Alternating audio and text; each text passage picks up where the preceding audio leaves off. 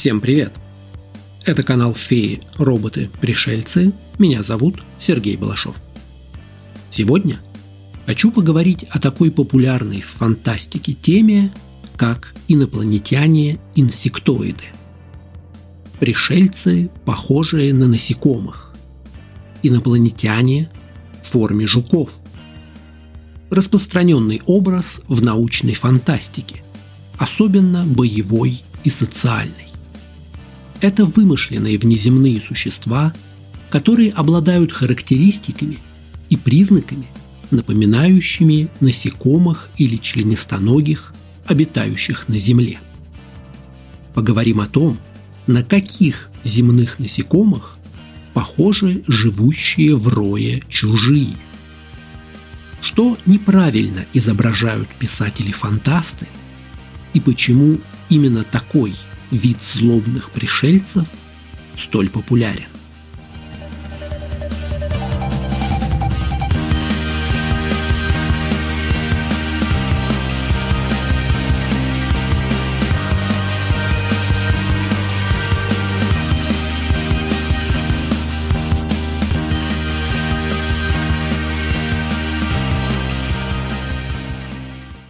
Когда в фантастике или даже научных работах мы рассматриваем возможные виды инопланетян, то возникает несколько общих групп. Жители других планет могут быть похожи на нас, обладать схожим социальным устройством, быть антропоморфными и обладать личностью. Каждый отдельный представитель вида имеет свою индивидуальность, память и желания. Или инопланетное общество может быть совсем не похоже на нас. Это может быть коллективный разум, разумные растения или грибы и промежуточный вариант между ними – инопланетяне, живущие в рое или колонии. Чаще всего в фантастике такой тип инопланетян оказывается враждебен или, по крайней мере, сильно чужероден людям. Давайте рассмотрим основные характеристики такого инопланетного роя. Основное отличие от нашей разумной жизни – это строгая кастовая структура и специализация каждой отдельной особи.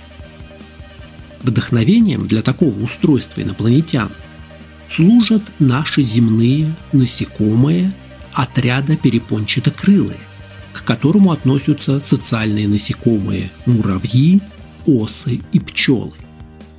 Собственно, эти насекомые зачастую служат прообразом не только общественной организации инопланетян, но и их внешнего вида. Как правило, живущие подобным образом инопланетяне-инсектоиды – покрыты хитиновым панцирем, с большими жвалами и тонкими лапками, с жесткими крыльями и усиками-антеннами.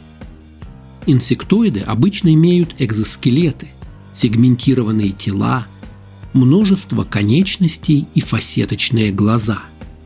Их внешний вид может варьироваться от человекоподобных насекомых до более инопланетных и чудовищных форм. У них могут быть дополнительные органы, такие как антенны, крылья или жало, в зависимости от творческой интерпретации. Важнее то, что каждая особь такого роя не обладает собственным сознанием. Это скорее биомеханизмы, каждый выполняющий свою четко определенную роль в улье – особи различаются с самого рождения в зависимости от того, какая функция сейчас необходима для жизни улья. Это могут быть рабочие особи, разведчики, особи-воины, а также обязательно матки и королевы роя. Многие виды инсектоидов изображаются обладающими коллективным разумом или общим сознанием, подобным реальным общественным насекомым, муравьям или пчелам. Это означает, что отдельные инсектоиды являются частью более крупного группового интеллекта с королевой или центральной фигурой, контролирующей действия и решения всего вида. Несмотря на то, что интеллектом и сознанием каждый отдельный инопланетный муравей не обладает, они способны действовать слаженно, строить сложные конструкции, напоминающие человеческие города, с геометрическими формами сот, координировать свои действия и адаптироваться под меняющиеся внешние условия. Такие инопланетные насекомые, как правило, чрезвычайно быстро размножаются и не заботятся о сохранности каждого отдельного члена своего народа. Как правило, вылупляются они из яиц или их подобия, часто уже взрослыми или с минимальным периодом детства. Им не нужно воспитание и обучение. Весь набор необходимых навыков уже генетически запрограммирован в будущего рабочего или солдата. Во главе такого улья, как правило, стоят королевы. Они также похожи на насекомых, только превосходят их размером в несколько раз. Как правило, королева – единственная особь, способная размножаться. Рядовые насекомые лишены половых функций. Именно повелительница Роя отдает приказы всем своим порождениям. Приказы отдаются, разумеется, телепатически. Зачастую именно королева является воплощением коллективного разума всех инсектоидов. Она не разделяет себя на множество сознаний. Она и есть рой. Королева единственная из всех осознает себя личностью, распределенной по многим телам. Иногда все гораздо проще. Единственная разумная особь контролирует и отдает команды своим подчиненным, как послушным роботам или как пальцем на руке. В этом и кроется основное отличие инопланетных ульев от их земных аналогов – роев пчел или муравьев. Дело в том, что в колонии пчел матка не является царицей в прямом смысле. Она не отдает приказы каждому отдельному трутню или рабочей особи. Если рассматривать рой пчел как единый огромный организм, то внутри этого организма матка является просто органом размножения. Да, она способна повлиять на будущее своего улья, так как откладывает яйца разного типа, из которых появляются либо рабочие, либо солдаты. Но делает она это также в соответствии со своей биологической программой и поведением остальных насекомых она не может принять осознанного решения и направить улей на экспансию. Более того, все остальные пчелы выполняют свою работу также согласно заложенным в них программам, а не постоянным приказам своей матери пчелы. Как-то повлиять на эту программу, изменить ее, например, вложить в будущих воинов другие директивы, матка также не может. Но это наши, земные насекомые. Инсектоиды из космоса как раз способны на такие фокусы. Повелители ульев и хозяева стай направляют свой рой на завоевание далеких планет. Благодаря им цивилизации инсектоидов часто оказываются высокоразвитыми в технологическом отношении, не уступают человеческим и даже превосходят их.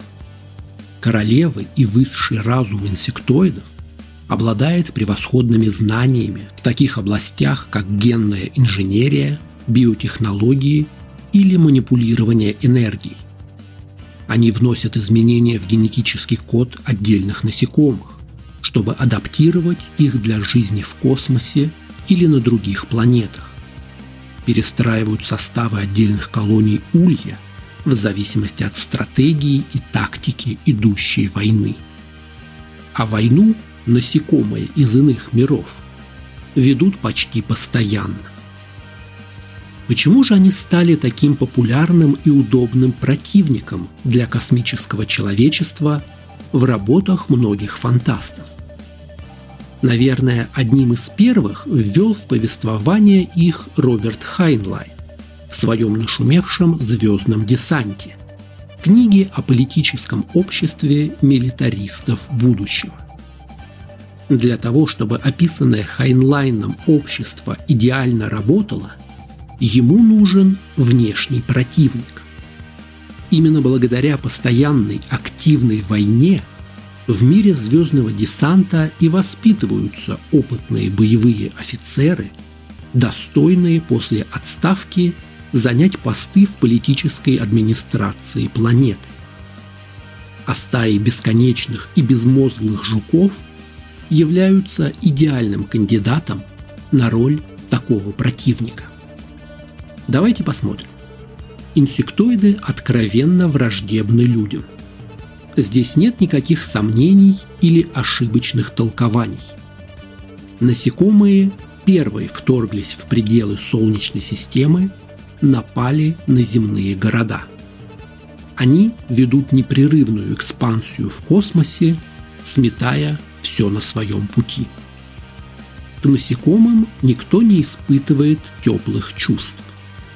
Если бы пришельцы выглядели как земные кошки, были похожи на дельфинов, собак или медведей, то некоторым людям они казались бы милыми, симпатичными и дружелюбными. Даже если бы внешность была обманчива, все равно сохранялась бы доля симпатии. Но вид насекомых вызывает отторжение у большинства людей. Лишенные человеческой мимики, с иным строением тела, без антропоморфности, космические жуки не порождают ощущения близости и родства с нами. Тот факт, что каждая отдельная особь не является личностью, а скорее просто биороботом, сильно помогает солдатам не терзаться сомнениями о цели войны. Инсектоиды – это враг, которого следует уничтожить. Желательно оружием массового поражения, потому что это наиболее эффективный способ. В войне людей с людьми – Рядовым солдатам иногда приходит в голову мысль, что в противоположном окопе находятся такие же живые существа. У бойцов по другую сторону линии фронта могут быть матери, жены и дети. Они также молятся Богу и хотят вернуться домой живыми. А вот у инсектоидов ничего этого заведомо нет. У них не было детства, их не любили родители – они не предложат рождественского перемирия, с ними вообще бесполезно вести переговоры. А значит, и жалеть их незачем. Отсутствие индивидуального разума также играет на руку командованию, потому что с роем насекомых невозможно вести сепаратные переговоры. Они не будут брать пленных, не пойдут на компромисс. Жукам из космоса не нужны перебежчики, коллаборационисты или полицаи для управления захваченными территориями. Цель инсектоидов – очистить планету от конкурентов людей и полностью заселить мир самим. Соответственно, даже у самых слабых духом землян будет четкое понимание, что с таким врагом невозможно найти компромисса. Его следует только уничтожить. Конечно, с развитием фантастики в наш постмодернистский век даже такая роль неразумных инопланетян была подвергнута деконструкции и пересмотру. Инсектоиды прошли путь от сокрушающих все живое чудовищ до сложных обществ.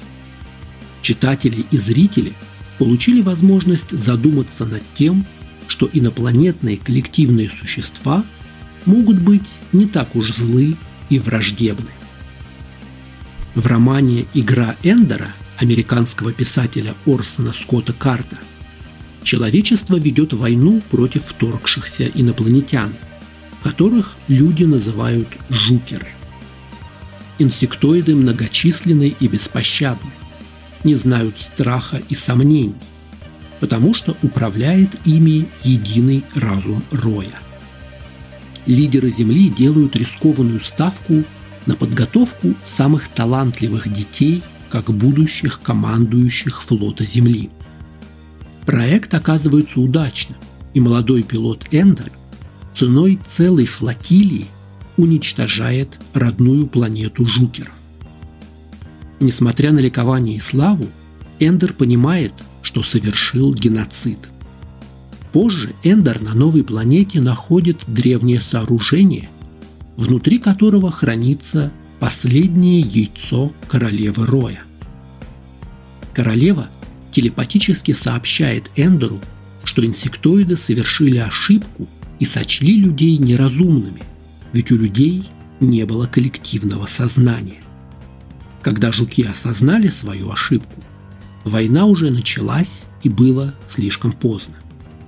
Так что погибшая королева просит Эндора спасти остатки их народа и отвести яйцо на новую планету. Эндор отправляется в путешествие по многим мирам в поисках безопасного места для нерожденной королевы Улья. В компьютерной стратегии StarCraft примером инопланетян-инсектоидов был рой зергов, управляемый единственным разумным существом сверхразумом. Первоначально зерги выполняли функцию идеального врага для людей и человекоподобных инопланетян-протосов. Отдельные особи в стае не обладали личностью и разумом, а лишь вылуплялись по приказу для атаки на другие миры. Для разных миров и задач сверхразум приказывал провести необходимые мутации, и у насекомых вырастали то крылья, то дополнительные челюсти, то дополнительная броня. Однако по мере развития сюжета поднимались вопросы о том, кто может управлять самим сверхразумом. В какой-то момент хозяины зергов подчинили себе силы человечества, и сами люди оказались не лучше инсектоидов. Во второй части игры мы получили новые вопросы могут ли отдельные представители роя обрести сознание? Может ли быть у насекомых своя культура и традиции? И вообще, есть ли шанс людям и насекомым мирно делить космос? В игре Mass Effect все разумные расы космоса столкнулись с Рахни, космическими насекомыми, направляемыми коллективным разумом. Рахни возникли в суровых условиях на планете у звезды Красного Карлика и жили в разветвленных подземных туннелях. По мере того, как Рахни развивали цивилизацию, они основывали наземные города и научились строить космические корабли. Столкнувшись с другими расами, Рахни захватили чужие технологии и быстро распространились по галактике. Попытки других разумных видов вступить в переговоры были тщетны, поскольку рядовые особи не вступали в разговор и были неизменно враждебны, а королевы ульев руководили ими из-под негостеприимной поверхности своего родного мира. Рахни одерживали одну победу за другой, задавив все остальные расы своей численностью. Всем остальным разумным пришлось прибегнуть к помощи другой расы супервоинов – суровых кроганов, чтобы совместными усилиями одержать победу. В самой игре игроку предстоит сделать выбор.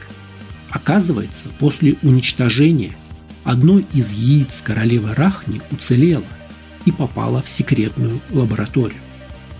Ученые вырастили королеву и отбирали ее собственные яйца в попытке вывести генетически модифицированных солдат. Игроку предстоит уничтожить сбежавших особей, рабочих и солдат, и сделать выбор – уничтожить или освободить последнюю королеву, которая обещает больше не нападать на другие народы. Важным достижением современной фантастики является изображение инсектоидов как симпатичных персонажей. Вместо того, чтобы быть исключительно чудовищами и злодеями, они наделяются глубиной и индивидуальностью, бросают вызов предвзятости. Такой подход очеловечивает их и исследует темы сопереживания и понимания. Примером этого может служить персонаж Богомол из фильма «Марвел. Стражи Галактики», которая является насекомоподобным инопланетянином с нежной и чуткой натурой.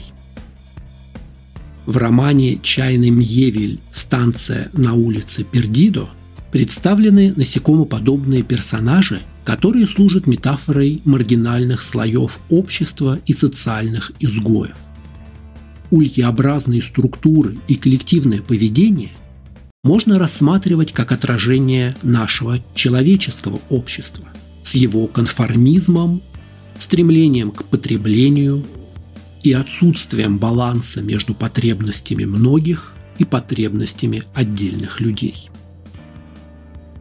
В целом, развитие инсектоидов в научной фантастике прошло эволюцию от безмозглых монстров к более разумным и сложным инопланетянам. Этот прогресс отражает общую тенденцию в научной фантастике, где существам, которым когда-то отводились простые роли, теперь дается глубина, сложность и даже сопереживание. Это позволяет создавать более насыщенные истории и исследовать важные и актуальные темы. А как вы относитесь к насекомым в фантастике и фэнтези? Напишите в комментариях. Спасибо, что смотрели. Канал Феи, роботы, пришельцы можно читать, смотреть и слушать. Подписывайтесь, пишите комментарии, ставьте оценки. Не пропустите новые выпуски. Спасибо и скоро увидимся.